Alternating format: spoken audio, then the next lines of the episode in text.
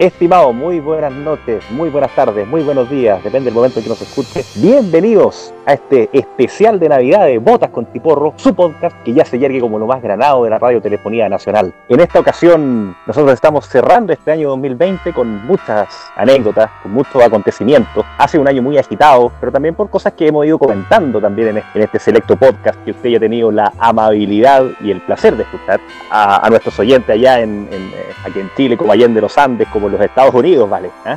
Como en, eh, y como en otras partes, carajito, ahí va. Con varias partes del mundo ya han seguido fielmente la transmisión de este programa que está, sí, a la derecha del dial. ¿ah? Yo, por mi parte, estoy acá vías microondas, ¿ah? desde, desde Talca, la capital de la región del Maule, en una edición especial, como les contaba, de, de Botas con Tiporro y Estamos aquí, por supuesto, con mi querido amigo y con tertulio Don Felipe desde el Gran Valparaíso. ¿Cómo está? Don Benjamín, ¿qué tal? Bueno, yo también acá, nuevamente vía microondas, ¿eh? por la repetidora microondas, acá un despacho, un despacho, una de las, de las 171 estaciones. ¿Cuántas eran las estaciones de TVN en esa época? Uh, yo me acuerdo que eran, eh, claro, iban creciendo año por año. Quizás lo único que invirtió el régimen en TVN fue la, cantidad de repetidoras. Entonces fue, fue una, bueno, lo único que invirtió bien, lo demás lo invirtió mal. Y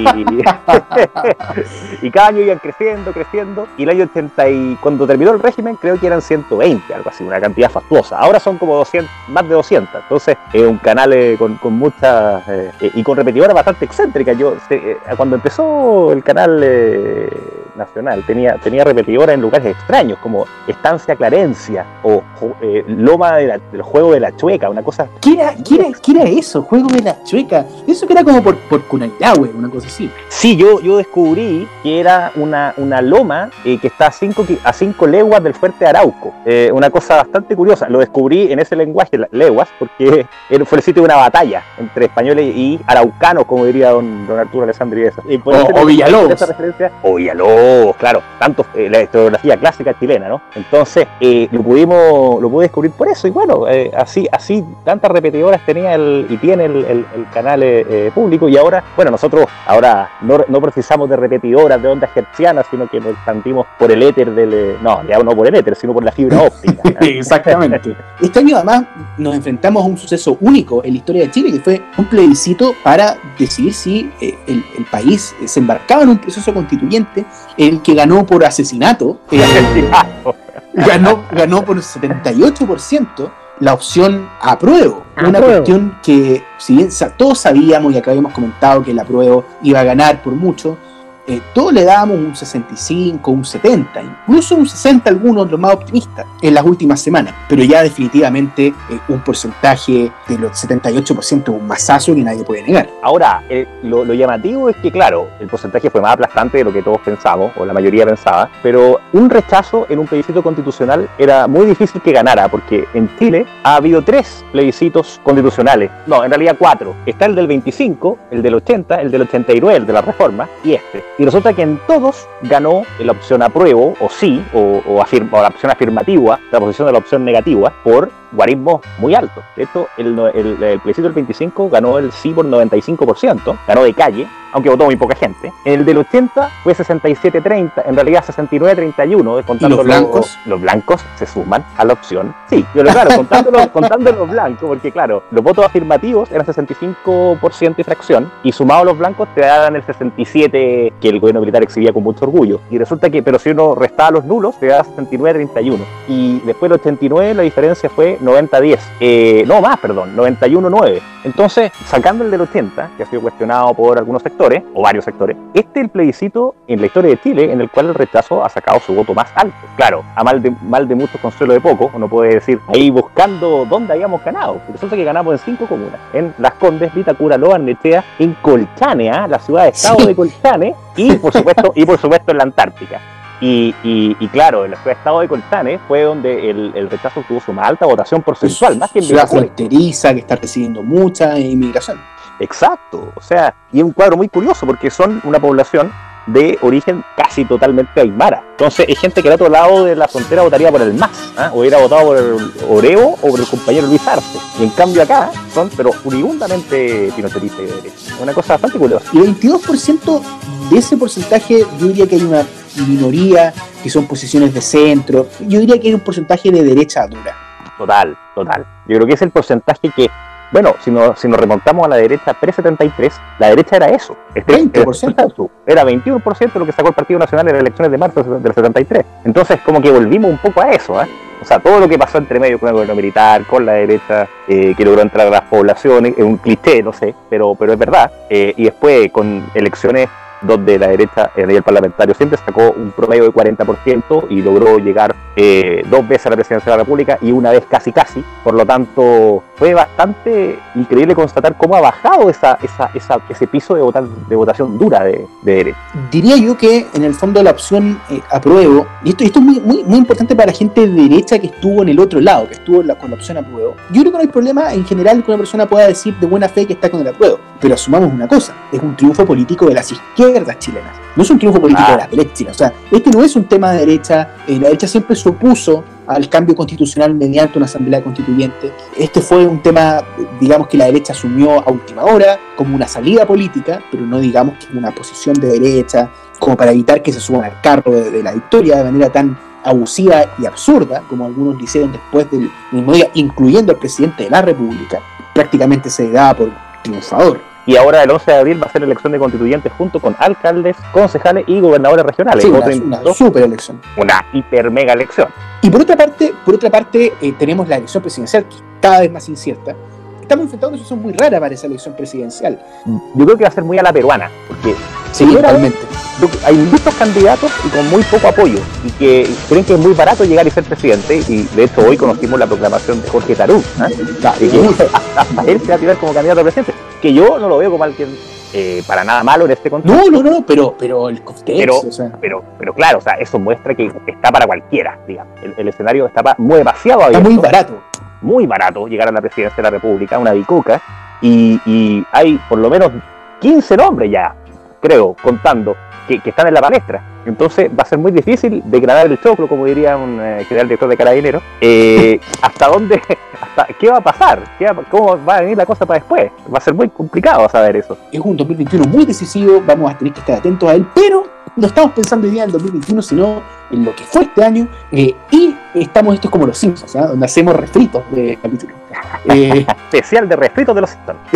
Exactamente. Exactamente pensando en cuáles fueron los mejores momentos de este, de este podcast, ¿ah? pensando en, algunos momentos cumbre, momentos altos de, lo que hemos hecho. Este año hemos hecho de todo. Nuestro especiales de franja, eh, el especial eh, Chile Vámonos, Total. Eh, Y Argentina, la Argentina al palo. Nos quedaron otros países, pero los vamos a estar haciendo el próximo año. Exacto, queda material para rato, pero Mientras tanto, entretengámonos con lo que hemos podido disfrutar este año que ha sido muy sabroso, ¿vale? En eh, este, este, este, año, estos episodios de Botas con Tiporro, su podcast, si usted ya lo prefiere, porque si usted busca derecha en Spotify, lo encuentra nosotros. Lo primero, ¿ah? lo, primero. El primer lugar en nuestra lista está encabezado de esta lista de, del repaso por un tema que hemos mencionado en varios podcasts, pero que en un capítulo en particular de la serie de momioterapia eh, pudimos eh, analizar más en detalle, que es el concepto este que acuñamos acá de pinochetismo espiritual. Exactamente, todas estas eh, organizaciones de, base, las fuerzas vivas, ¿ah? que le daban su apoyo al, régimen y que, eran eh, fervientes partidarios, que le hacían el aguante, y como decía nuestro invitado Rodrigo Flores, en cada eh, visita que hacía el general Pinochet a Arica o a Isla de Pascua, en cualquier parte, ahí estaban. Y hablamos sobre esta idea, ¿qué es el pinochetismo espiritual? ¿Cuáles son las fuerzas vivas? ¿Cómo estaba compuesto? Pero si no lo escuchó, acá un, extracto de lo que dijimos sobre ese concepto tan eh, particular. ¿ah?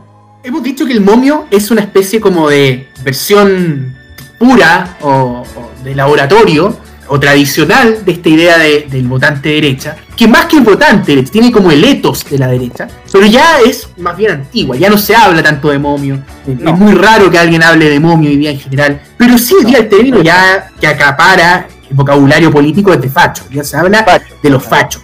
Y quizá la, figura más primigenia es lo que hemos llamado con, con Don Benjamín el llamado pinochetismo espiritual. Ah, concepto, concepto aquel. ¿A qué nos referimos con el, ¿a qué nos referimos con el pinochetismo espiritual? Me gustaría, me gustaría saber qué es el pinochetismo espiritual, ¿ah? porque sé, qué es el pinochetismo, ¿ah? pero el pinochetismo espiritual es para mí una novedad, me estoy desayunando. El, pinochetismo espiritual tiene que ver con esa base de votantes que de muy diversas extracciones y reigambre, pero que se une en, en la adhesión al rey. nosotros habíamos hablado de las familias del régimen, por las familias políticas que daban la sustentación política del régimen. Pero ahora nos estamos refiriendo a esos votantes, a esa organización de la sociedad civil, las fuerzas vivas, ¿eh? como siempre se suele decir, que, que, son, que se identifican con el régimen, o se identificaban. Y, hay muchas expresiones. Obviamente se Chile, las damas de rojo, de verde, de todos los colores, los clubes de guaso, eh, etcétera, diversas organizaciones intermedias que prestaban su apoyo y están con carteles ahí diciendo eh, eh, sin duda ¿ah? sin duda gente muy diversa muy diversa.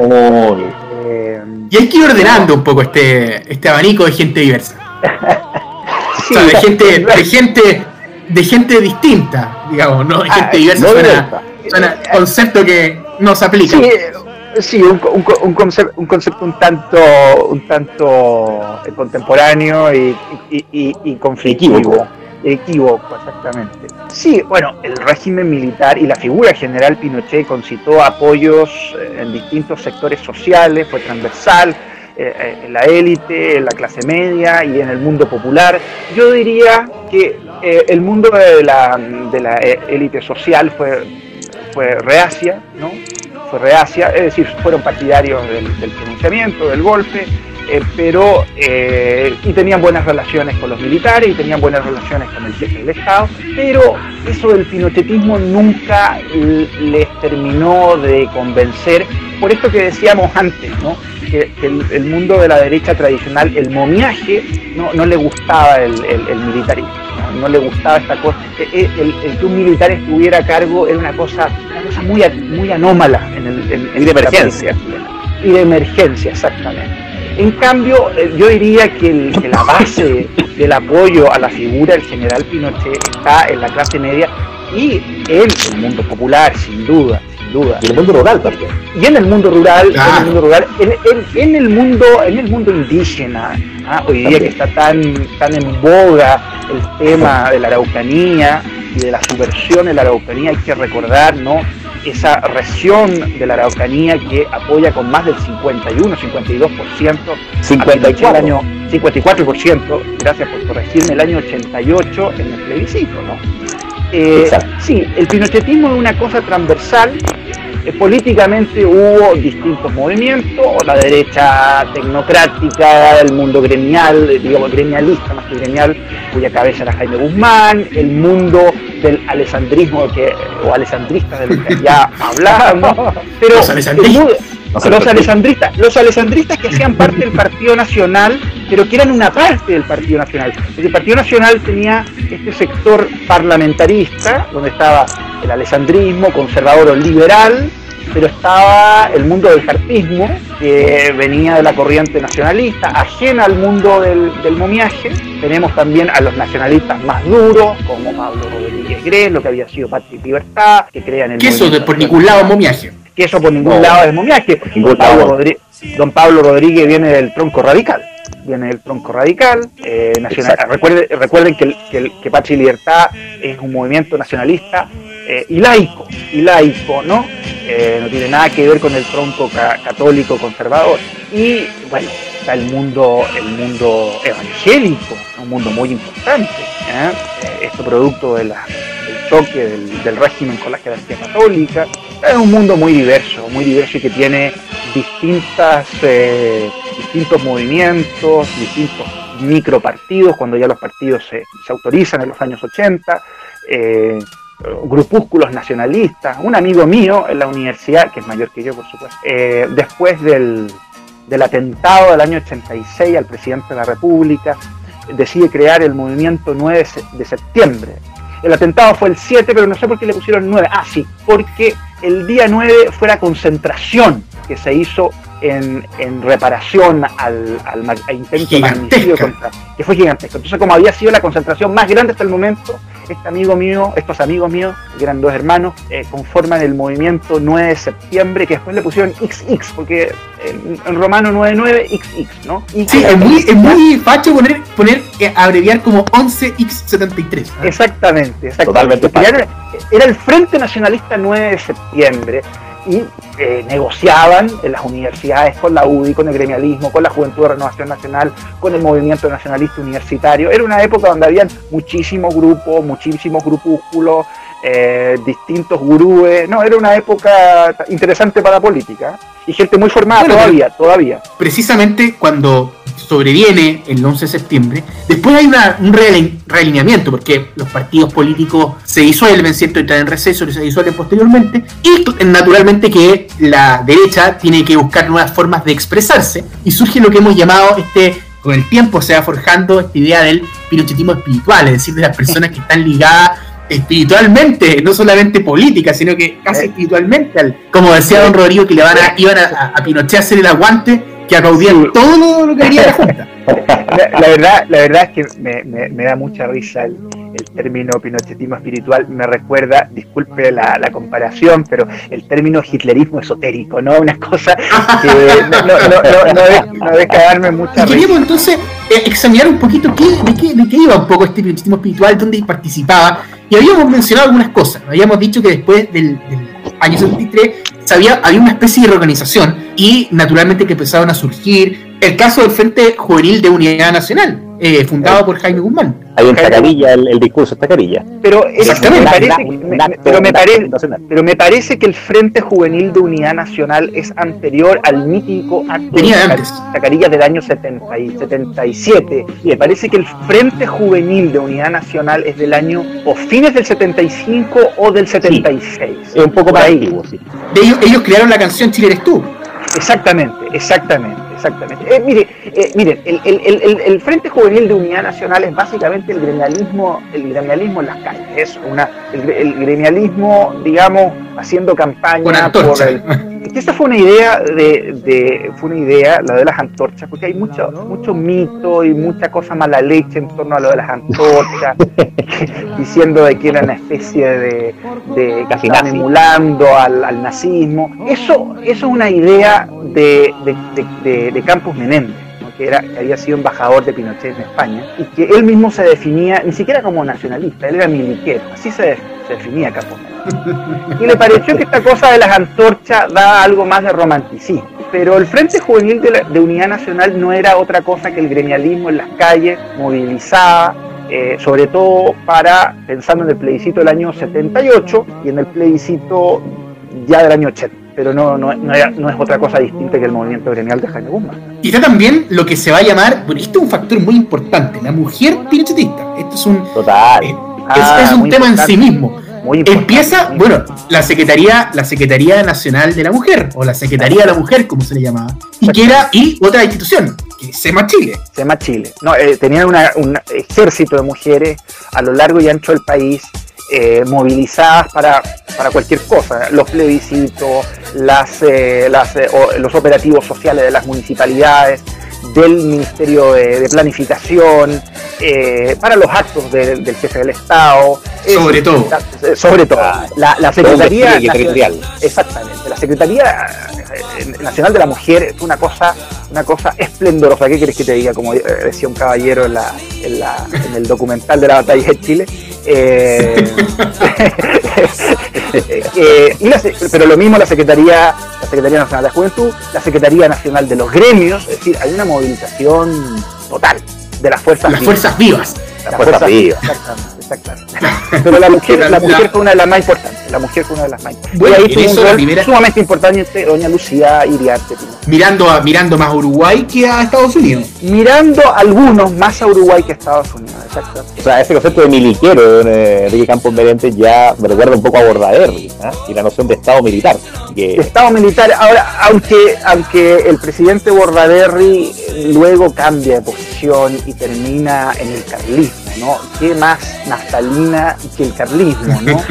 y, es ahí donde termina don, eh, don, eh, Juan María Bordaberry.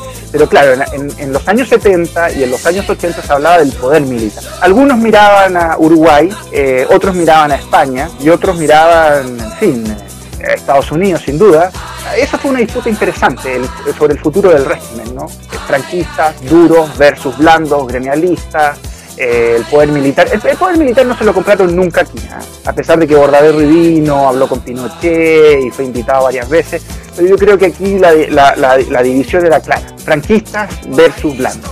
era eso, era parte importante de, este- de estos grupos ¿no? que en los años 70 pululaban en torno a la figura del jefe del Estado. Y precisamente el caso de la mujer es paradigmático dentro del apoyo a este pinochetismo eh, espiritual. Es decir, estas mujeres que iban a todas partes, que además tenían talleres, iba, iba además la señora Lucía por todo el país recorriendo cada semana Chile. Y además, era, eh, además estaban uniformadas, porque lo, que- lo que decía don Benjamín recién, uniformadas, por ejemplo, si son de Sema Chile, con su uniforme de Sema Chile. y también incluimos, a pesar de que no, no es derechamente parte del fenómeno, también incluimos a las damas de los colores, a las damas de rojo, Claro, exactamente. y generalmente a veces podían ser de SEMA Chile, de la Secretaría de la Juventud y de, bueno, de la. Secretaría de la Mujer y de SEMA Chile y, y Dama de Rojo. Otro todo, todo dirigido por Doña Lucía, todo dirigido por Doña Lucía como, Sí. como, como, bu- como buena generala, ¿no? Eh, Doña Lucía, que yo siempre digo, era mm, más momia y más autoritaria que su marido eh, y que concitaba eh, mucha más adhesión y muchos muchos temores ¿ah? en torno a- al gobierno, ¿no? Muchos temían caer en la lista negra Doña Lucía. La mujer sin duda, la mujer sin duda fue la más pinochetista de todas, hasta el día de hoy, hasta el día de hoy. Eh, los funerales, y creo que para, para mí lejos fue eh, la última gran concentración del pinochetismo, y claro, mujeres había por todos lados, ¿no? mujeres... El, el caso de Lolo Guajardo. Bueno, pero para que usted vea... Es que es un caso extremo. Es que, Luis Guajardo, la, li- la Lina Ron del pinochetismo. Es una línea ron pero- del pinochetismo. pero, pero, pero, pero es una cosa, es una cosa que llamaba mucho la atención. O sea, tenías tú a Luz Guajardo gritando, insultando, agarrándose a puñetes, pero al lado de ella, una señora, Arito Perla, de Bey, Los alessandristas. señora alessandrista, apl- aplaudiendo y gritando de la misma manera que Luz Guajardo, y después había otra señora que era una cartonera, la tía Rosita, yo me acuerdo de ella, que, que vivía en Pudahuel y que se iba en bicicleta todas las mañanas a trabajar y después volvía la- a una vigilia a las afueras del hospital militar y después estuvo en primera línea en el funeral, la verdadera primera línea, Claro. sin, sin duda. Además de la, de, de la mujer chilena, como concepto que se enarboló mucho en la época, Hay, y que recordar, hay que recordar algo en- en- en aquellos, en aquellos días del régimen militar, cosa que no se ve hoy día, ¿eh? no se, se ve muy poco, digamos, desde el Ministerio de Educación, en los colegios, junto a los héroes de la patria o a Prat, ¿no? se resaltaba mucho la figura de, la- de la- de las mujeres, ¿no? Isabel Riquelme, la madre de O'Higgins, su hermana, Carmela Carvajal. eh, Car- Carmela Carvajal, Paula Jaraquemá, que La. Carvajal. Exactamente. Esto o es sea, pinochetismo espiritual. Ah, Claro, hemos eso- llegado a la médula. A la médula, Paula Jaraquemá, ¿no? Médula. ¿Y qué? Paula Jaraquemá, lo único Javiera Carrera. eh, eh, Javiera Carrera. Pero ojo, ¿quién es, quién es de Paula Jaraquemá? ¿Qué hizo? Eh, Empujó un brasero ante, ante, ante las tropas realistas, pero era la gran figura, ¿no? Una de las grandes figuras de las mujeres que el régimen exaltaba. Y eso después no se vio más, ¿no? La mujer no vuelve a aparecer, nunca más, nunca más. Javiera Carrera se transformó en una caja de compensación. En una caja de compensación, exactamente. Exactamente. exactamente. Además de las mujeres, estaba la figura de los clubes de guasos, estos lienzos que decían guasos de la provincia de Quillota con Pinochet. Así uno, Exacto. lienzo enorme. Y de hecho, el, el- el espacio, así como eran las plazas de toro en España, el espacio de concentración típico del pinochetismo espiritual eran las medialunas. Claro, las medias lunas y, y eso estaba lleno además de grupos, grupos, los gimnasios, y estaba lleno de grupos folclóricos, una cosa impresionante. Gran concepto, ¿ah? Gran Gran concepto el de, el de, el, el de espiritual. Yo creo que, es un, creo que es un concepto que va perfecto con esas manifestaciones. Total, es una, es una adhesión tan, eh, tan viva, ¿ah? las fuerzas vivas, como decían, ¿ah? que, que, que se reflejaba de muchas maneras. Estaba el, la, las damas de rojo, de verde, todos los colores, los clubes de guaso, eh, etcétera. eh, La Secretaría Nacional de la Juventud, la Secretaría Nacional de la Mujer, eh, el Frente Juvenil de Unidad Nacional, y tantas y tantos, tantas manifestaciones de, de la sociedad que, que, que, le- que apoyaban sin reserva al, al- al régimen, la mujer, ¿ah? bueno, esta arquitectura que nosotros denominamos como versachista. ¿ah? Ese, fue el, ese fue el concepto que ocupamos, recargada, ¿ah? colores piel, con, pero, con, pero con otros elementos tipo rojos, mármoles. Una cosa muy, muy rara, esa arquitectura eh, que, que yo no diría que es neoclásica, es como una mezcla de brutalismo con neoclásico, una cosa eh, muy, muy rara. Eh, colores así tipo ocre o, o- o lúcuma con rojo, ¿ah? Como ese, ese tipo de, de arquitectura. Muy hablamos recargada, sobre- muy- todo muy, muy recargado. recargada. Hablamos sobre ese concepto de eh, tarde Escuchamos lo que, lo que dijimos en esa oportunidad. En aquella oportunidad. Y bueno, estéticamente el pinochetismo eh, no, no, tiene una, una, estética muy cuidada, a diferencia del momio, que es más bien frío, pero tiene una estética cuidada. El momio en general le gusta la letra francesa. No, el, el, el, en general, además de la franja del sí, que es como de alguna manera el sumum de, de la estética pinochetista, eh, también eh, es muy decadente. O sea, uno, uno mira, por ejemplo, escucha las canciones que se le hicieron en los 90 a Pinochet. Eh, horrible. No hay ninguna. No, horroroso. horroroso. de hecho de hecho, hemos comentado con don Felipe antes el tardoestetismo, que, que es un. que es un, ah, es un concepto un concepto que evoca un estilo arquitectónico, eh, literario, cultural, y ya se nota que hay un, algo de recargado, de barroco, como esta exaltación tan desmesurada que, que, pasa a ser casi barbárico. Por ejemplo, hay dos, eh, hay, perdón, y hay dos eh, obras arquitectónicas que ya son eh, el tardo pinochetismo en pleno. Arquitectónico. Que, son el Congreso Nacional en Valparaíso. Espantoso, una cosa postmoderna, tardo pinochetista, con esas. Post-brutalista. Con esas brutalistas, pero con unas molduras tan innecesarias que si lo sacaran no pasaría nada y quedaría mucho mejor. Eh, y por otro lado, y por otro lado, la casa de los presidentes, la casa de locura. Uy, horrible, Una mansión con, una espantosa que el 11 de marzo del 90 pasó al ejército de Chile y ahora es el club mejor, mejor, mejor, mejor. Eh, muy, eh, hacen buenos matrimonios ahí. Sí, yo, el, primer matrimonio, el, primer matrimonio que fue en mi vida a los nueve años fue en el club militar, en Locurro extraordinario, lo pasaba muy bien. Un edificio muy. Realmente con una enorme, hermosa vista sobre Santiago. Todo muy recargado, todo, todo eh, mármol de Carrara, ¿no? una cosa muy, muy ostentosa. Muchas obras de arte, muchas obras de arte como suntuosas puestas sin ton ni son por aquí por ahí como para embellecer, pero en verdad te era, una, era una época donde abundaba el dorado también, ¿no? Era, sí, pero de mal gusto. Claro, y, y bueno, es que ahí también hay, hay un hay un subgénero ahí de pinochetista y gente, ¿no? que son las señoras de militares.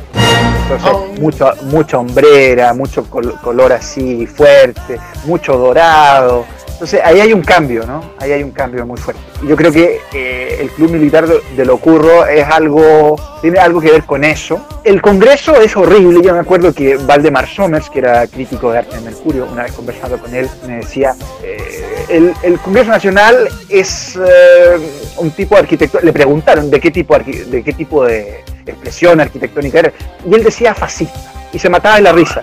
Pero, yo, creo que era, yo, creo que, yo creo que era una insolencia, ¿no? Yo creo que era una insolencia. yo creo que, que, es mucho más feo, una cosa horrible, que, es indescriptible. Pero por dentro es bonito. Por dentro es muy dentro, y tiene, y tiene por dentro es arte, sencillo, austero. Está muy bien alajado y muy, muy cómodo. Realmente muy grande trabajar ahí. Los hemiciclos quizá habría que renovarlos. O sea, los hemiciclos son feos, son... Eh, son horribles son horribles. Son horribles los hemiciclos. Ya se pero, nota, pero esos muebles de madera ya se nota que están venidos a menos. Incluso si uno los ve por televisión o por internet, uno ya nota que están venidos a menos esos muebles de madera. Los no, y, esas planchas de cobre son espantosas. ¿no? Sí, espantosas, espantosas. Quizá podría escucharse. Sí, sin duda. Lo mejor que tiene es el salón, plenario, sin duda. No, el, salón plenario es bonito. Bueno, claro, eso sí. Está bien hecho. Y, bueno, esa, esa arquitectura, bueno, dice la anécdota que este en realidad salió tercero en el concurso, concurso donde todos eran bastante malos, salvo algunos que eran un poco mejores, pero eran todos bastante malos, eh, muy irrespetuosos del ambiente también, muy irrespetuosos de, en el fondo del, contexto arquitectónico, pero eh, cuando se supone que Pinochet vio esta maqueta, dijo eh, y, cuenta que cuando yo la vi, supe que iba a ser el ganador. y salió tercero, pero bueno, llegó a ser la... Yo creo que este tanto atletismo no solo era un tema de, de, mal gusto, sino también una sensación como de acabo de mundo, como a gastar, a gastar que el gobierno se va a acabar. Que había que estirar eh, la billetera hasta el último, tratar de, tirar eh, del, del, fiscal lo más que se pueda, ante porque todas estas obras arquitectónicas que hemos mencionado son del 88, 89, Exactamente. Eh, cuando ya estaba claro que iba a haber un gobierno Ahora, civil el, de signo opuesto. Y, el club militar de Ocurro es anterior, es anterior. 83 es del 83, 83, por ahí 82. Acuérdense que la, la revista, no sé si APSI Análisis, una de Cauce. Cauce, Cauce. Cauce. Eh, González. Tengo aquí el artículo, de hecho, lo tengo, lo tengo, ah, perdón, eh, lo, tengo, lo tengo aquí, no porque tengo la revista Cauce, eh, tenía muchas revistas análisis, eh, y APSI, pero no sé dónde las dejé, parece que en algún cambio de casa las perdí. Pero tengo el libro de Mónica González eh, y el otro día lo volví a leer eh, para esta ah, ahí se hacía una crítica muy fuerte a la, a la construcción de la casa de los presidentes, que se decía que era la casa de Pinochet, eh, nunca, nunca se dejó claro que era claro, nunca se dejó, nunca se transparentó de que era la casa para los presidentes. Lo mismo que Tomás Moro, ¿ah? hay que, en eso hay que ser justo, no era la casa de Allende, Allende la había comprado para que fuera la casa de los presidentes. Y, si se me permite, eh, Tomás Moro era de mucho mejor gusto, más elegante, más sobria que la, casa de los burros. Los presidentes deben volver a la moneda, pienso yo. Sí, sí, deberían, deberían. El último que vivió ahí fue el general Ibáñez. Así es, el general Ibáñez fue el último, porque Jorge Santi, como era soltero, no consideró que era austero vivir en la moneda, así que se quedó en calle Phillips. Lo ocurro, lo ocurro básicamente es, eh, el problema con lo ocurro fue el, contexto de la época, la crisis. ¿no? Cuenta la leyenda que la señora Lucía eh, no le gustó el color del mármol del, baño o de algún salón y lo mandó a cambiar. Pidió cambiarlo, entero, sí, eso lo, lo, pidió, lo pidió que se cambiara por entero y eso en una época de la crisis. Eh, eso, eso, eso apareció en, los, en las revistas de oposición. No, fue una. Eh, es, toda una época donde la, la, ropa de las mujeres, donde la decoración de las casas, la decoración de los programas de televisión que hemos hablado, el programa de televisión, era muy ostentoso, era muy ostentoso, muy tropical, era una cosa muy versachista. Exacto, total. Versace era, muy recargada, de hecho, muy recargada. No, gran concepto. Y, claro, nosotros también hablamos acerca, y, en, consonancia con esos lujos que se da el régimen, que esto incluso eh, afectaba o tenía incidencia sobre otros aspectos, por ejemplo, TN, que fue una que en los años que ya mencionamos ya. Claro, que ya mencionamos, ¿ah? por la cantidad de repetidoras que, tenía y que tiene, y que, y que del año 84 hasta el año 90 tenía pero un, una cantidad de eh, errores eh, administrativos eh, y comerciales impresionantes, casi tiran a la quiebra ese canal. Horrores. Bueno, y hay, hay una situación que comentábamos que grafica esta decadencia de TN y que vamos a pasar a escuchar ahora.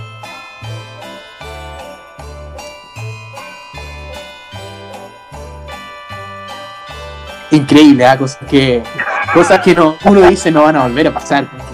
No, increíble, increíble que eh, tuviera en su casa de San José de Maipo una repetidora propia. O sea, una cosa impresionante. O sea, le, gustaba, mucho el TN, parece, al general. Solo TN. Solo TN, ni un otro canal. Justamente hacía alusión a que estaban como tirando el horario fiscal, porque si bien el régimen tenía esta, este programa económico ortodoxo, liberal, eh, pero en su círculo más íntimo o en su eh, en donde se podían dar algunos gustos, eh, el régimen era bastante derrochador y dispendioso. Y dos ejemplos que tienen que ver con la televisión que había mencionado don Felipe. Primero, la casa de la fiscal de San José de Maipo, que tenía el general Pinochet, tenía un canal de tele, una antena, una repetidora propia de televisión para poder ver TVN. Sí, increíble. Es increíble. Y de hecho era el canal 4 de la vertiente San José de Maipo, que el año 90 fue felicitado y ahora es la red para, que vean un poco la operación. Y, otra cosa es que también el propio, la propia cadena estatal, Televisión Nacional, fue una, eh, un canal pésimamente administrado desde el año 84 hasta el año 90, eh, casi por la quiebra. Eh, ¿Por qué? Porque el régimen ya sabía que tenía una vía útil no mucho más allá del año 90. Ya parece que lo presentían, entonces empezaron a tirar del, había que había que gastar, porque hoy es sábado y otros programas muy derrotadores hasta terminar casi en la quiebra. Y de hecho, la primera comisión investigadora que funcionó en la Cámara de Diputados en el nuevo Congreso Nacional en el año 90 fue para investigar la eh, situación económica de TV. Impresionante. Impresionante. Y esto lo mencionaba a propósito de, una, de un ejercicio que hacíamos. Eh, ¿ah? Es eh, un posible candidato, ¿ah? como vamos a escuchar ahora no es problema en su distrito. No, eh, es como ser candidato pro Pinochet en, la Araucanía, incluso, eh, incluso hoy. Eh, o, en, Pozo Almonte. O en Pozo Almonte. O en Aysén o en, la zona de los lagos, ¿no? Claro. Eh, o los ríos, es una zona muy pinochetista, exactamente, exactamente. Cuando Pinochet fue, fue ¿se acuerdan ustedes que cuando Pinochet iba a asumir como senador vitalicio, eh, muchos le uh. propusieron ser candidato por la UDI en la región, en la décima región norte que la ocupó el senador Cariola.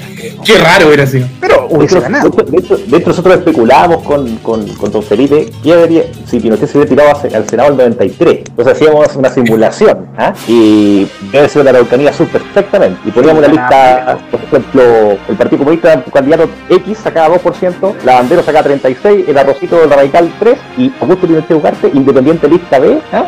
sacamos 56. Entonces, sí, ya, arrastraba, alcanzaba a arrastrar, ¿no? Arrastraba al otro, ¿no? Al, compañero de lista podría ser. Hubiera arrastrado a cualquiera. Ah, podría haber arrastrado a cualquiera, exactamente. No, yo encuentro que esa elección, si hubiera ocurrido, habría sido genial. Imagínense. ¿ah? Augusto Pinochet Ugarte, independiente lista B, ¿ah? 56%. Salía pero de calle. Claro, arrasaba, arrasaba realmente en, el sur, zona. Arrasa. Claro, y, bueno, arrasó porque es una zona que hasta el día de hoy eh, marcadamente eh, derecha, un porcentaje. Bueno, Piñera sacó 60 cuánto, 64. 62,4%.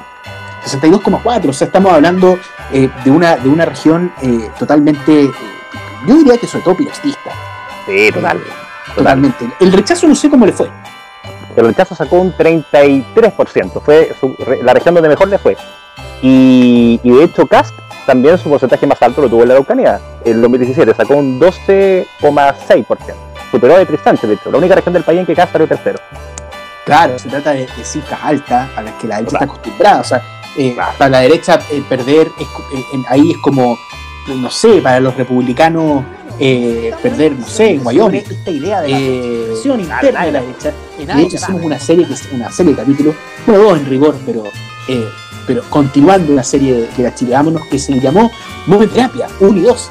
Eh, y ahí nos referíamos a, un, a, una especie de paradigma o de arquetipo que, habíamos conversado, que habíamos vislumbrado durante los capítulos, que era lo que hemos denominado los alessandristas los alessandristas.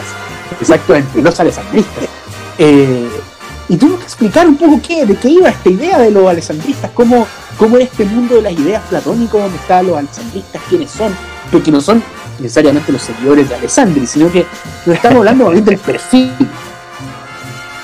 Exacto, recordamos, bueno, que es gente de gustos clásicos, ¿eh?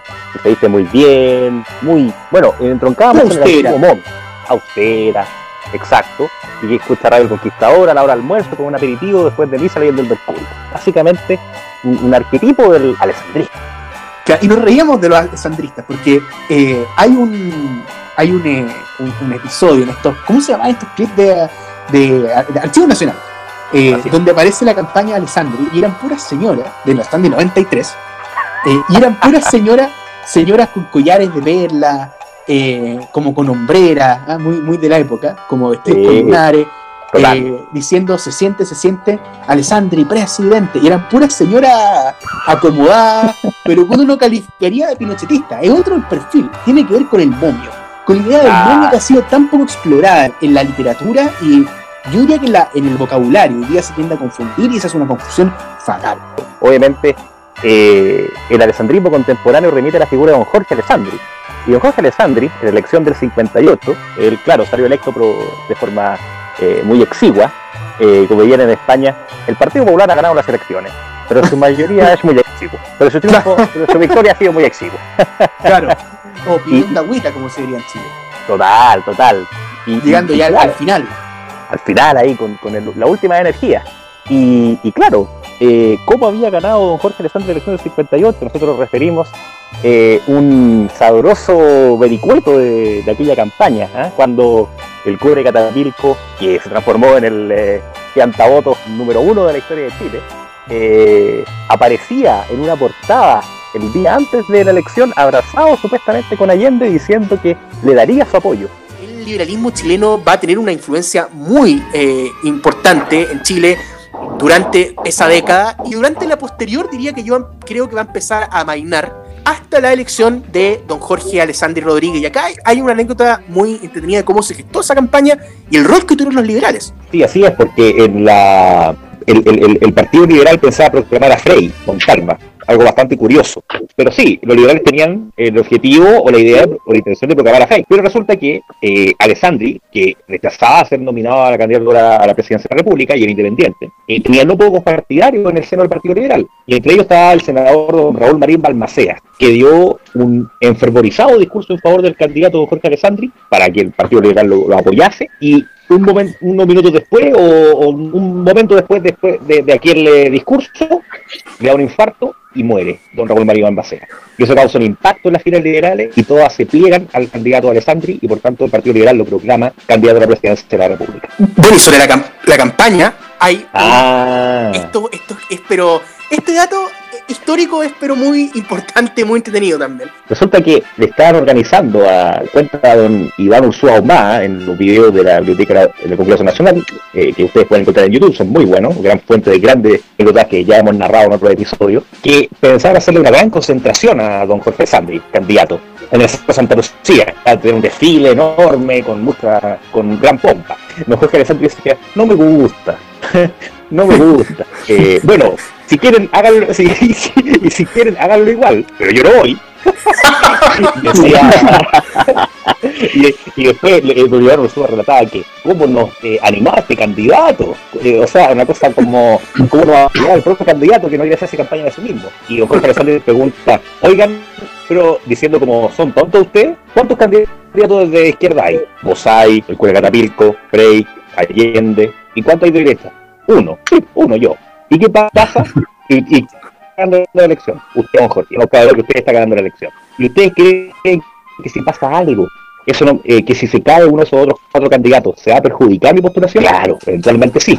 Entonces, pues hombre, no hagamos esto, guarden la plata, puede servir. Y bueno, no se hizo la marcha, todos quedaron muy contentos, y esa plata que, que sobró de la marcha, que no se hizo, sirvió para pagar la cadena más grande de radio hasta la última radio de Chile. ¿Por qué?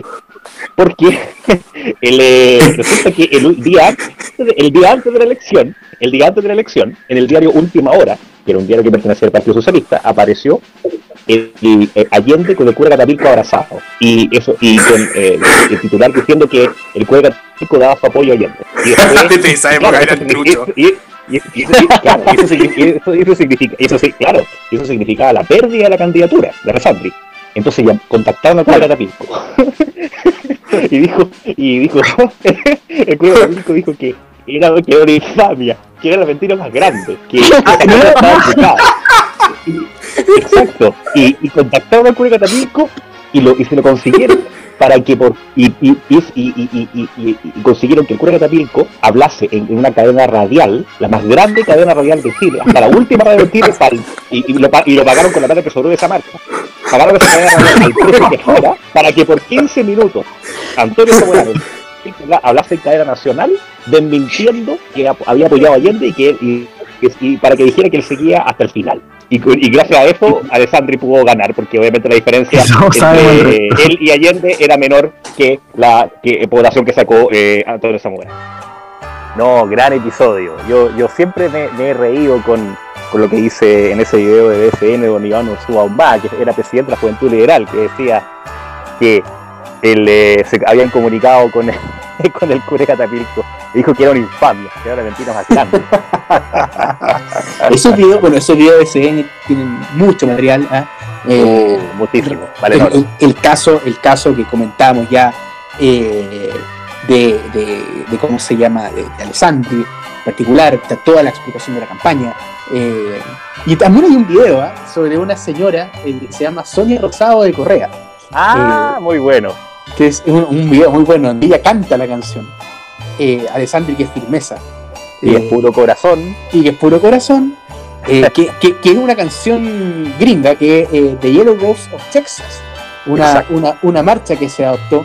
Eh, pero muy entretenido este video porque después le pide al marido que cante y no sé, no sé qué lo, o que hable de la campaña y no sé qué le dice como no, pero le dice una frase. Dice, em, esto es muy de momio, ¿eh? le dice, no, mi cita, ¿cómo voy a hablar de la campaña ahora? como entre no querer hablar y no, no acordarse. Claro, claro, exactamente. No era muy dulce a la conversación política. La señora parece que era lo era más. Claro, y, llevaba la Claro, y quien sí podía más era un sobrino del, eh, del Paleta, ¿ah? don, ah, don Arturo Alessandri Besa. Que nosotros dijimos que era el personaje más momio y querible de la historia reciente de Chile. Total. un abuelo chocho, dije. Total, es muy querible, muy querible. Y él. Eh, y, ¿Qué nos dijimos de Alessandri? ¿Qué nos dijimos de Alessandri? Claro, nosotros comentábamos que, claro, eh, eh, don, don, Arturo Alessandri esa era senador por Antofagasta, del 90 al 98, entonces la elección del 93 eh, lo vimos ya en Botas con Tiporro, hubo problemas en la derecha, bastante, y ya veremos por qué eh, en este recuento para designar el candidato de la coalición eh, Unión por el Progreso de Chile, otro nombre de fantasía de, la, derecha. y, claro, don, Arturo tenía un estilo muy clásico, muy sobrio, y, se lo mostraba en la franja, como en esa, en esa oficina, en su casa, en ese escritorio con boacerí y, con ese y con ese computador con letras gigantes para que se viera que él era moderno. ¿ah? Y en la tecla por tecla. Con una letra Times 48, ¿ah? bien, bien grande. para que viera. Claro, claro, exactamente. Y también comentamos la votación del Lota de... y todo, bueno, todo eso en el capítulo de Francas 2 que vamos a escuchar a continuación caso de la derecha, aquí hay, un, eh, un, contrapunto muy importante con lo que va a ser la campaña del 99 y la derecha aquí en, adelante. Aquí murió para siempre, yo creo, si uno analiza gráficamente todo ese video, escucha el jingle, ve el discurso de, de, de Alessandri, se da cuenta que aquí murió una manera de hacer la derecha, creo yo. Que con la franja del 93 se acabó para siempre la derecha, podríamos decir, patronal, lo que se, se denomina la derecha más bien momia eh, clásica, clásica, la derecha aristocrática, murió para siempre. Eh, y aquí, claro, si uno ve el, el video de la franja de, Arturo Alessandri, uno puede darse cuenta inmediatamente de cómo es, cómo era esa, esa derecha. Totalmente, o sea, Alessandri eh, obviamente representaba una familia de la élite tradicional de Chile, y, la campaña básicamente hacía hincapié en, en orden, en seguridad, en una economía que funciona, en, valores típicos, temas la típicos de la derecha. La República, también Alessandra aludía a su pasado, que inevitablemente tenía un tinte aristocrático, cuando él decía que su grande amor era el amor por la música, y salía una partitura, ¿eh? obviamente no salía un cassette de, gachureo, digamos. No, pero, lo dice... El, amor, el, amor, por la justicia y el amor por el país. Pero dice, mi amor por la música, así como de manera como... sí, por la música. Es que él hablaba así como, ah, como que, por ejemplo, él tenía, hay varios videos en BCN, entrevista a Alessandri, y él decía que el Congreso lo disolvió la Junta. sí, sí, tenía una voz muy particular, o tiene, porque está vivo todavía. Está, vivo, todavía. Bueno, y en esos videos BCN, en esos videos de BCN contado él cómo surgió su candidatura. Eh, eh, dijo que eh, la UDI diablamente apoyó mi nominación. Con gran enojo yo creo que de Andrés Salamán. bueno, Andrés Salamán dice que no es así. Andrés Salamán dice que era un candidato bastante rescatable dentro de todo. Pero, pero lo cierto es que este, este video, imagínense, no sé si ustedes lo han visto en, internet, la franja comienza con el, con el, eh, ¿cómo se llama? Eh, comienza en un salón oscuro, muy oscuro, con, decoración de madera, con boiserie, y, eh, y empieza a decir lo del amor por la música, etc. Y, después empieza a escribir en un computador del año de la pera. Con una letra Times 48. cursiva, en negrita y cursiva, en una pantalla azul. Y es, como para, es, como, para hacer notar a toda la gente que él era moderno ¿ah? y que le escribía en computador. Y después tiene una frase, pero para el bronce, y dice: Usted la sabe mejor que yo. Ah, eh, rebeldes como potros. No, no, no, no. Antes de eso, de yo nací en la moneda. En la moneda, viví en la moneda y aprendí una cosa muy importante, que ser presidente no es ser el primer ciudadano, sino el primer servidor. Y después dice algo así, bueno, empieza a contar y dice, he luchado tanto. y, ahora creo. La batalla recién comienza. Y ahí empieza el jingle más carca que uno puede comenzar pensar que la derecha produjo. Que además, si uno dice como lyrics y uno pone la letra, no tiene más de dos, de dos párrafos. No, aparte que era, era un comercial de televisión en toda regla, o sea, no era un candidato en campaña, no, porque ¿quién era la concentración de Alessandri? Nadie, o sea. Era un comercial de Soprole. era un comercial de Soprole, o de Copec, o de, no, o de, o de Nestlé. Era, era, era, algo tierno, o sea, era una parvularia que era igual a Carol Cariola, esto sea de paso. Eh, uno, uno, uno, uno, unos mineros. por. Perdón, la enfermera era igual a Carol Cariola. La, la parvularia era, no sé, cualquiera, cualquier actriz. Eh, mineros, o sea, mineros, o sea, realmente. Y una mujer mapuche, araucana, como le ha dicho Alessandro. A lo, a lo, mejor la araucana era, no era de opereta, pero todos los demás eran de opereta, o sea, ese minero, esos mineros. Como de lota. Como, con el, como de lota. claro, y al final, y los mineros se ponían como el, el, el casco en el, en el, pecho, así con orgullo. ¿Cuánto. ¿cuánto ha sacado Alessandro en lota?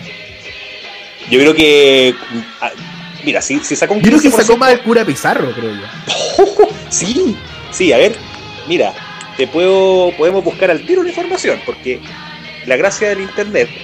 Esta es la gracia de la tecnología. la gracia de la tecnología que usted en su casa eh, puede acceder eh, inmediatamente. inmediatamente, sin más ni más, a la. A la sin ton ni son. Eh, sin ton ni son. Mira, Alessandri, bueno, para rellenar mientras encuentro el porcentaje, Alessandri sacó un 24,41%, que es la oración más baja de un candidato de derecha desde el año 89. Y, no fue y de hecho, Alessandri tampoco. No, por supuesto. Él o sea, fue un bombero. Alessandri tuvo que concurrir patriótica, patriótica, e hidalgamente a eh, poner la cara, ¿no? porque nadie más quería hacerlo, digamos. Eh, y de hecho, de hecho, Matei casi, casi lo iguala, porque sacó un 25,03 ¿eh? en aquella primera vuelta del 2013. En aquella oportunidad. Como dijo Alessandri, precisamente. Como dijo Alessandri en un debate con, con Patricia con, Politzer. Patricia Politzer de, de conductora. Eh, estaba eh, un debate a dos bandas, solamente Frey y Alessandri, los demás no existen. En el Congreso Nacional. Entonces, en el, el Congreso Nacional, el Salón de Honor del Ex Congreso. No, y un debate muy pacífico. De guante blanco, por supuesto. Total. Esto fue lo más emocionante el debate. En aquella oportunidad, que ahí Jorge, eh, perdón, Arturo Alessandri lo mataron. Lo mataron, lo mataron. Lo mataron Mira, por el Sandri. La ley de regionalización, yo la aprobé, usted se abstuvo, senador en aquella oportunidad. Oye, tengo acá la votación de nota de la presidencial del 93. Ah, mire, vamos, vamos a ver. Afírmense porque la tierra, la tierra Felipe de ellos. Miren, para, para Ah, yo pensaba que era María Pinto. Ah, no, ese era Brian el, es, es, Concepción, pero, pero siempre dice que le manda saludos a Lota. Igual que, bom, bom, bom, igual que Bombofica, que siempre le manda saludos a, a Purén. Que, que Exactamente, el oriundo de Purén un gallo muy comunista, pero salido de la región más facha del país. Oye, y, y además, eh, ah, un datito además, Lota es la comuna del país donde el sí obtuvo su menor porcentaje. Grande, grande, don, don, don Arturo. Ay, me, me, encantaría conocer a. Ahí también, me encantaría conocerlo. Podría, me encant... Uno de mis sueños es hacer un especial de BSC con don Arturo Alessandri. Sería, pero extraordinario. No, sería la, la entrevista más de gala podemos tener muy buenos invitados totalmente, absolutamente realmente notables, pero sí. esta sería una, una entrevista tipo ya eh, o sea, de frac. De frac, absolutamente, sino un puesto de chaqueta del otro ya de frac, es una cosa ya Absoluta. In, in, increíble. Pero no. sobre los 90 hablamos mucho esta, esta temporada. Y Hablamos lo seguiremos mucho. haciendo. Y lo seguiremos haciendo. eso me recuerda a. Eso de lo seguiremos haciendo me recuerda a una. Hablando de la derecha, me, me recordó de un episodio que creo que tú me contaste entre Piñera y Sergio Romero. Ah, que, sí. que Sergio Romero le dice: Hemos tenido muchos desacuerdos. Y Piñera dijo: Y los seguiremos teniendo. no se querían claro, nada, caballero. No, no, y por, por, algo lo mandó embajador de España. Como, déjame. Claro. Ah, yo no necesito acá, eh, ándate de Chile. Eh, no necesito tu opinión en, en, entre medio. Ahora, quien tampoco necesitaba la opinión de, de Piñera era eh, don Ricardo, claro. ¿ah? Eh, que siempre se dice que tuvo una relación bastante mala, eh, pero que ya a partir de un hecho en particular, derechamente ya se turbió, o no, no digamos, ya se cortó definitivamente, y fue lo que precipitó la caída de Sebastián Piñera como candidato el año 93. El año 92, claro, en, el, día 23 de agosto, específicamente en un de Megavisión. Y creo que es un episodio que creo que marcó un antes y un después en Chile. Creo que, y no se ha vuelto a repetir. Yo creo que ha sido único, porque es la, ver la caída de un político en vivo, por televisión, a través de las pantallas de y, y pudiendo ser visto por todo el país. es una cosa realmente insólita que nadie, salvo Ricardo Claro, tenía, tenía conciencia de lo que iba a pasar. Lo más cercano, eh, lo más cercano deben ser los live videos de, de, Alex Curi. ¿eh? Cuando, cuando, cuando él estaba en vivo desde, desde el Congreso y muestran los videos, ¿ah? y, y Verico muestra los videos, ahí claro, ahí obviamente el hombre se asusta y después lo niega todo. Eh, y aquí es un poco parecido, pero, pero es el mismo programa. Eh, y bueno, Piñera es muy, es muy zorro porque sabe dar vuelta a la tortilla. Eh, pero comentamos sobre, le pusimos atención ahí, Don Benjamín comentó apasionadamente ese episodio de, de la historia. Exactamente, aquí lo vamos a rememorar. Pero por otro lado tenemos el caso de la derecha, que este es un caso que es de antología, es un caso que grafica al máximo que es la derecha chilena post-transición. Y es, ustedes saben, que nace a partir del escándalo de, la radio Kyoto, donde se dijeron palabras que le dejo usted el pase gol. Se dijeron palabras que no eran precisamente. No eran de salón, digamos. No eran de salón, como dijo Ricardo Claro. un, 23 eh, de agosto de 1992 en el set de Megavisión. ¿eh? En eh, D. En AESO D, el programa de debate de Megavisión. Estaba Ricardo Claro, acompañado por los panelistas. Está Tomás Jocelyn Holt, estaba Jorge Andrés Richard, que estaba a la izquierda en ese panel. Estaba Héctor Ridley, que. Yo lo conozco, yo conozco a yo, yo, también, yo, también lo, yo también lo conozco. Yo también lo conozco.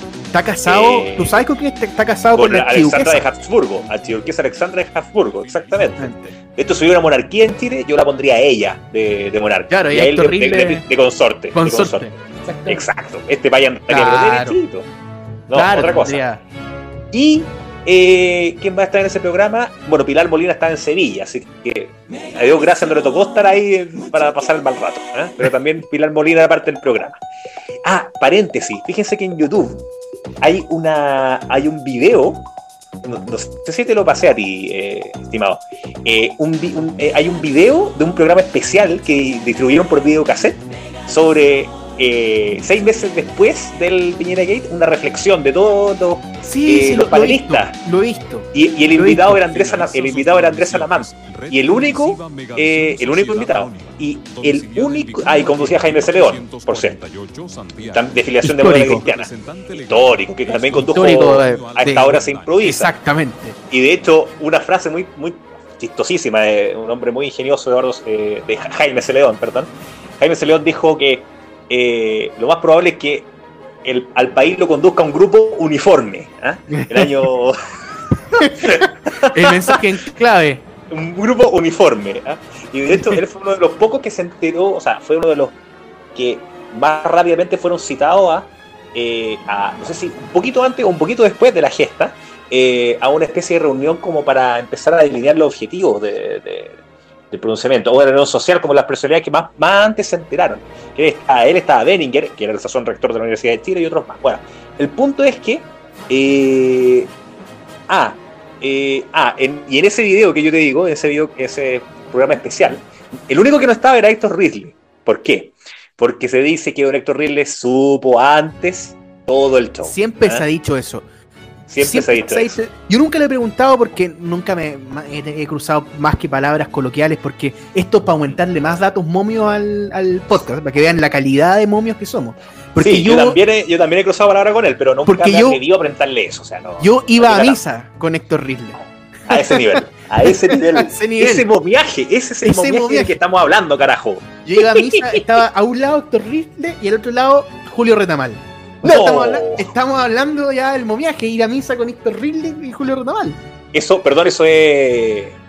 ¿Qué, qué parroquia? Ah, son unas parroquias muy especiales que hay por ahí. Hay que entrar con carnet de momio, porque si no. Pero bueno, pero volvamos al tema. El Piñera Gate. Resulta que don Ricardo Claro, en ese programa, eso de. Eh, primera vez que iba al programa. Primera vez que iba al programa y quería hacer primero una aclaración previa. ¿ah? Jorge Andrés Richard dijo, me ha preguntado si el canal es muy independiente y si yo soy independiente. Y yo digo que sí, y procuro serlo. Eh, y, me llega, y, resulta que, dijo Ricardo Claro, que le había llegado eh, una información eh, y que a él dice, él decía que a él le llegaba información a toda hora del día, así que la pía él. y alguien decía que, esa persona le dijo que en su canal estaban interviniendo.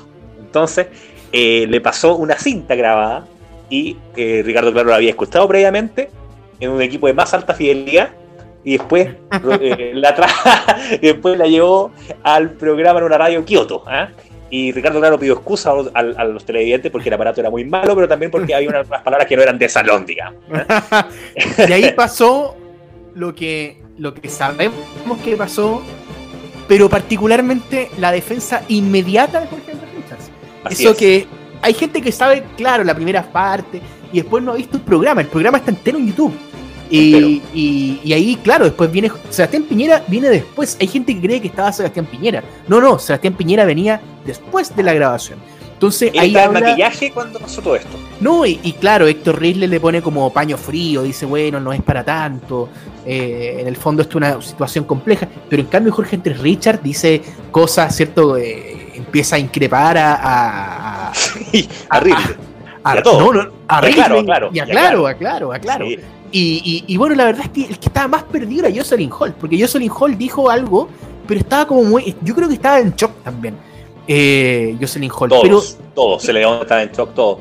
Pero yo creo que eh, eh, Jorge T. Richard estaba muy enojado porque él era directamente involucrado por claro, claro, por claro, claro, sí. Eh, él estaba, Está claro. estaba directamente, estaba directamente involucrado porque se lo atribuyó como ese el pelado, ¿ah? el periodista. Entonces, por eso que claro decía que él sentía amenazar la independencia del programa y del canal porque el señor Richard estaba ahí sin y, él había habría participado de esa conversación a que eh, el actual presidente de la República y el actual embajador en Australia sostenían. Y sigue eh, siendo amigo de Piñera, Jorge Andrés Richards, por lo demás. Sí, sí, claro, sí. De hecho son. Pero Pablo Díaz y... Como contaba Richard, eh, con Pedro Pablo Díaz eran ignacianos, y se juntaban todos los fines de año. O sea, yo soy amigo de muchos políticos, decía Richard. O sea, había una mancomunión, una amistad con muchos políticos, obviamente era la izquierda o de cristiano, o a lo más algún RN, pero más allá no. El punto es que Richard se sintió aludido, obviamente, por este cargo que le está imputando Ricardo Claro, y habló de una encerrona. Esto es una encerrona. Una encerrona. la frase. claro, y ahí, hablando de encerrona, se está acusando a sí mismo. Pero después, Ricardo Claro le pregunta, ¿encerrona de quién? Y ahí Richard recapacita, y de hecho, él lo ha dicho en entrevista, que dice, gracias a mi padre que está en el cielo, yo recapacité y dije una cosa mucho mejor. Y él dijo que nadie que puede estar siendo víctima de una grabación, esa persona está viviendo una encerrona. Y eso no lo acepto ni ayer, ni hoy, ni mañana. Y después dice algo que, después, pero después, eh, claro, dice algo así, no señor, eso no se lo acepto. No usted no va a tratar de responsable a mí. Ah, sí, no señor, eso sí que no se lo acepto. Usted no me va a tratar a mí irresponsable. Es su voz tan... Ah, pero que bueno, Sergio, perdón, Sergio de Castro, perdón, estaba confundiendo, perdón, eh, Ricardo Claro, eh, nada que ver, don Sergio. Ah, Ricardo Claro Valdés. Don Sergio estaba en su casa, seguramente, ni siquiera estaba viendo el, ni siquiera estaba viendo el programa, pero bueno. Eh, Ricardo Claro Valdés, exactamente.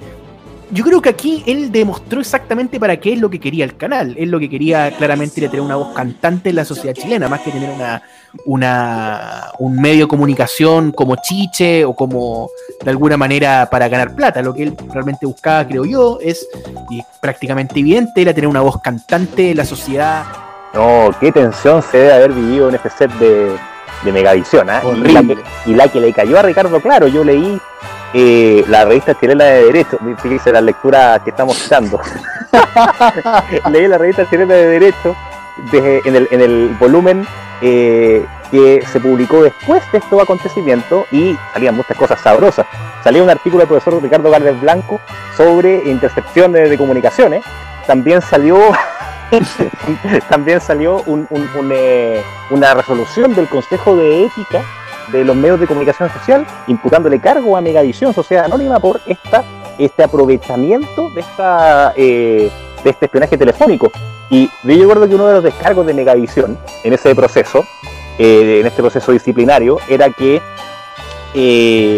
ellos no hubiera sido una infracción a la libertad de expresión el no haber dado a conocer una información relevante, independiente de cómo lo hubieran obtenido. Entonces, no era tan mal argumento, ¿eh? No era tan mal argumento, pero se nota que, y se nota que, claro, desplegó a los mejores abogados, bueno, él mismo lo era, Entonces trató de zafarse como sea, pero igual le cayó la multa.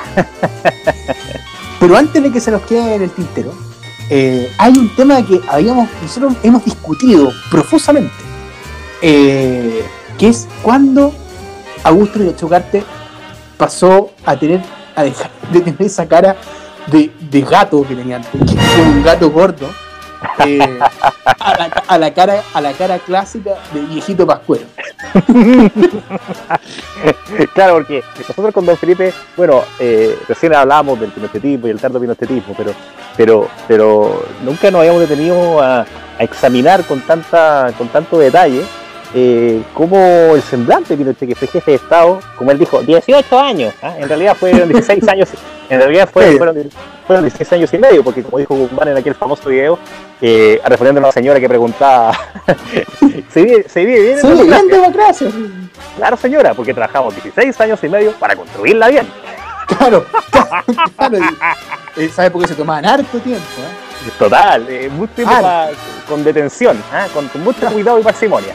Y, no, y de hecho, eh, hablando de eso, eh, hace poco llegó a mis manos, o sea, en realidad no literalmente, pero está en PDF, de ahí te lo voy a enviar, un libro que de la Corporación Justicia y Democracia, que era una ONG que analizaba los seis años del plebiscito del 88.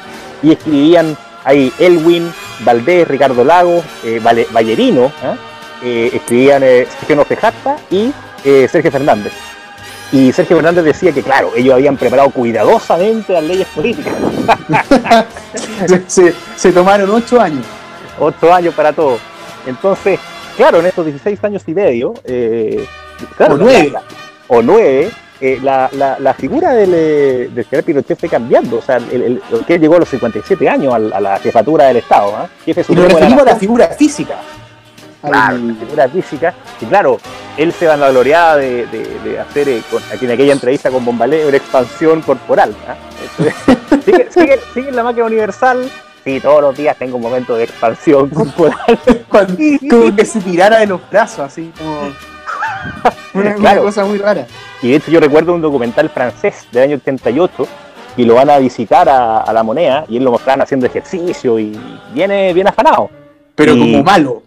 Claro, como malo. Y le hacían preguntas como de pimponeo que le preguntan, 11 de septiembre, ¿qué significa? Libertad de la patria. dictadura. No me, y dictadura. No me gusta la palabra. ¿Verdad?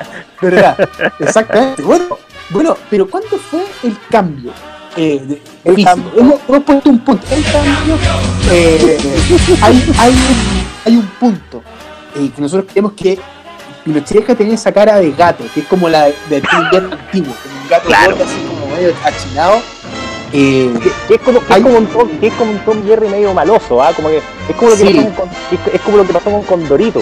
Que el primer Condorito en Chile era como uno que fumaba, tenía, era como un vagabundo, y después pasó a ser un hombre de bien, o un cóndor de bien. Y, y, en el caso de Tommy Jerry pasó a ser de. para llegar a ser ese gato caucásico que todos recuerdan en las caricaturas, eh, partió como un gato como de campo, como medio maleado. ¿ah? Sí, sí, sí, exactamente. Medio malilla. Eh, Malilla, busquilla, sí. Exactamente, bandido.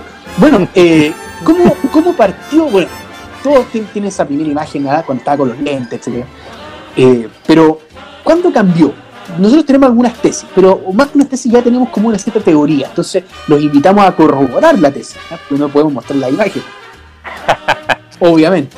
Yo creo que, bueno, creo que hemos llegado a un consenso de que la, ese cambio abrupto, podría Guzmán también ese término abrupto del gobierno británico, en este caso, en este caso el cambio abrupto del rostro del general, de las facciones, de gato a viejo pascuero, fue, diríamos que en, los años 83-84. Nosotros creemos que la crisis le pasó la cuenta al, al mucho, una crisis muy severa, muy dura. Recuérdese que el PIB en el 82 decayó 14%. Entonces, una crisis severísima. Algo que nadie se esperaba. Nadie se esperaba. Entonces, eh, y en aquella época Pinochet, que todavía tenía como esa cara de gato, decía, y esta crisis no la van a pagar los trabajadores, un discurso que suena como muy Podemos, ¿eh? una cosa muy extraña, pero, pero que era, era eh, muy desesperado del desespero que había en aquella época por la crisis muy severa. Y el 83 ya se, se deja caer es crisis en toda su magnitud por la, intervención de los bancos y las jornadas de protesta con, con saldos de muertos y heridos por, por decenas cada, cada vez. Eh, Tiene que llamar a ser prisionero fijar para que en el fondo. Claro. No, no, no, era, no era alguien, era un político, o sea, él no confiaba por regla. Claro, y tuvo que hacerlo para darle un cauce más o menos de político a la situación. Y, y en esto, en este desbarajuste que, que enfrentó el gobierno militar, el jefe de Estado como que le cambiaron las facciones, como que se volvió más eh, eh, viejito, de, facciones de viejito chocho, viejo pascuero. pascuero. Era como el viejo pascuero, es la imagen, es la imagen de, de, que, que, el mundo tiene de, Pinochet, aparte de los lentes. Este imagen de viejo pascuero, ¿ah? bonachón. Bonachón, ¿ah? y, que, y que es bueno para las frases como, como medias. Eh, eh, irónicas o, o, como cuando le preguntaban sobre la violación de derechos humanos y general le contestaba, eh, no me acuerdo, pero no es cierto, no es cierto, y si fuera cierto no me acuerdo. Claro, claro, ese, ese estilo. Y Esa salida. Tenemos el año y la oportunidad. Exacto. Y nosotros tenemos una teoría, que usted, eh, auditor, lo puede comprobar en si ve video en YouTube, que fue el año 84, en el Punta Arenas, aquella manifestación masiva en la capital de Magallanes, eh, donde eh, hubo incidentes bastante, bastante grandes en, en, esa ciudad contra el general Pinochet, y resulta que... La, la, es que se le gritó asesino de Putin. Sí, claro, una cosa realmente inédita. Y ahí ya Pinochet se veía con cara de, de viejo mascuero, como avejentado. Sí, muy avejentado. Muy avejentado. Sí, y había, había bajado de peso también. Exacto, sí, sí, había sí. bajado de peso.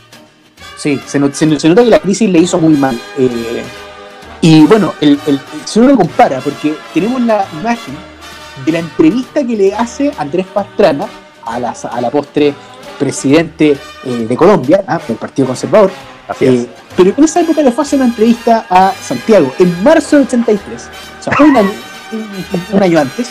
Eh, y Pinochet todavía tenía esa cara de, eh, de gas de antiguo.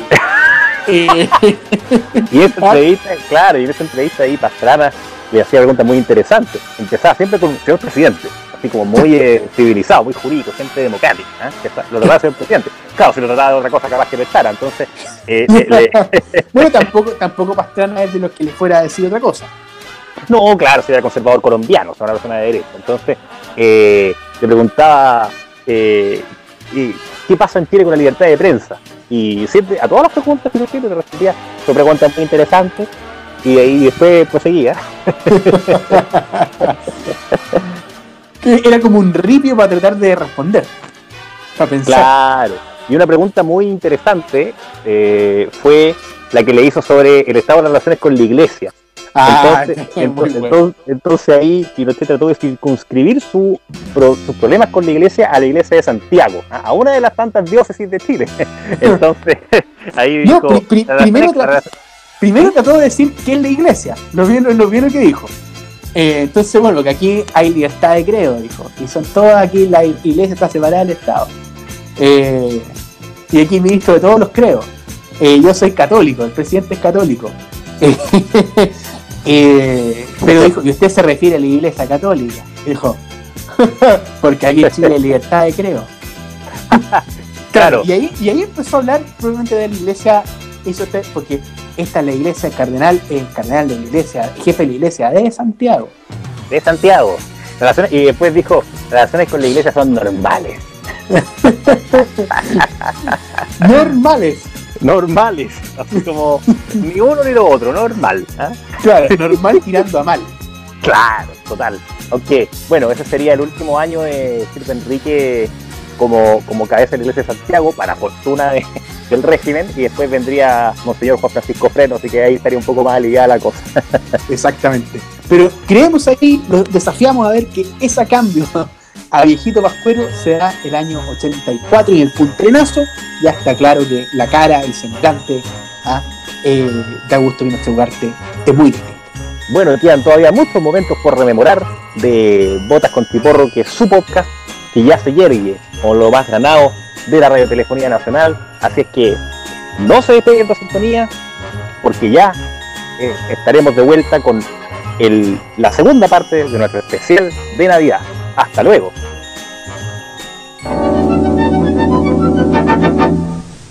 Esta es la bolsita rendidora de té supremo, la esencia del auténtico té. Una pequeña bolsita que gracias a su nuevo y exclusivo filtro, Max le rinde en forma instantánea dos o más tazas de té, del té más aromático, del mejor sabor.